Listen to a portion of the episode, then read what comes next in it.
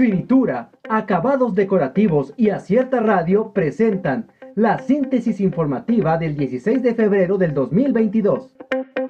Opinión con acierto. ¿Quién manipula a los normalistas?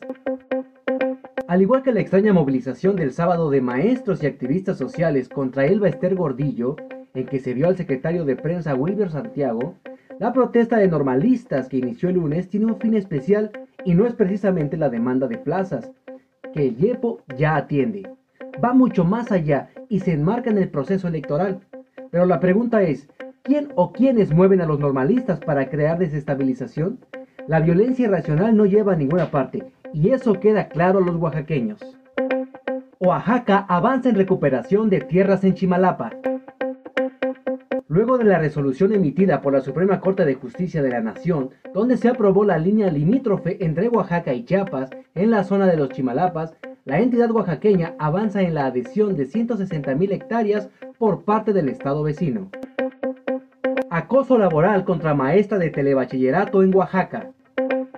Integrantes del Sindicato de Trabajadores de los Telebachilleratos Comunitarios del Estado de Oaxaca denunciaron actos de acoso laboral y racismo principalmente en contra de una compañera que se dedica a la docencia en el municipio de Mazatlán Villa de Flores, ubicado en la región de La Cañada.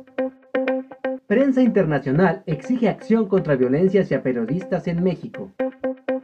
En una carta dirigida al presidente Andrés Manuel López Obrador, la Asociación Mundial de Editores de Noticias y el Foro Mundial de Editores exigieron al gobierno tomar acción para frenar la violencia contra los periodistas, que en solo dos meses ha dejado cinco comunicadores asesinados.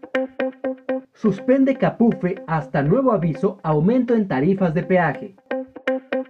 Caminos y Puentes Federales anunció que el aumento de tarifas de peaje anunciado el martes fue suspendido hasta nuevo aviso. Afirmó que esta suspensión en el ajuste tarifario obedeció a instrucciones giradas por la Secretaría de Infraestructura, Comunicaciones y Transportes.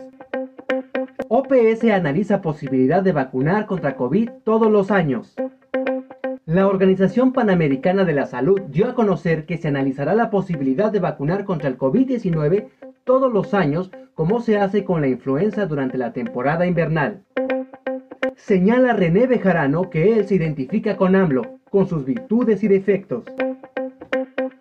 El político mexicano René Bejarano compartió un video en su cuenta de Twitter mostrando su apoyo hacia el presidente de México, Andrés Manuel López Obrador, y a su proyecto político.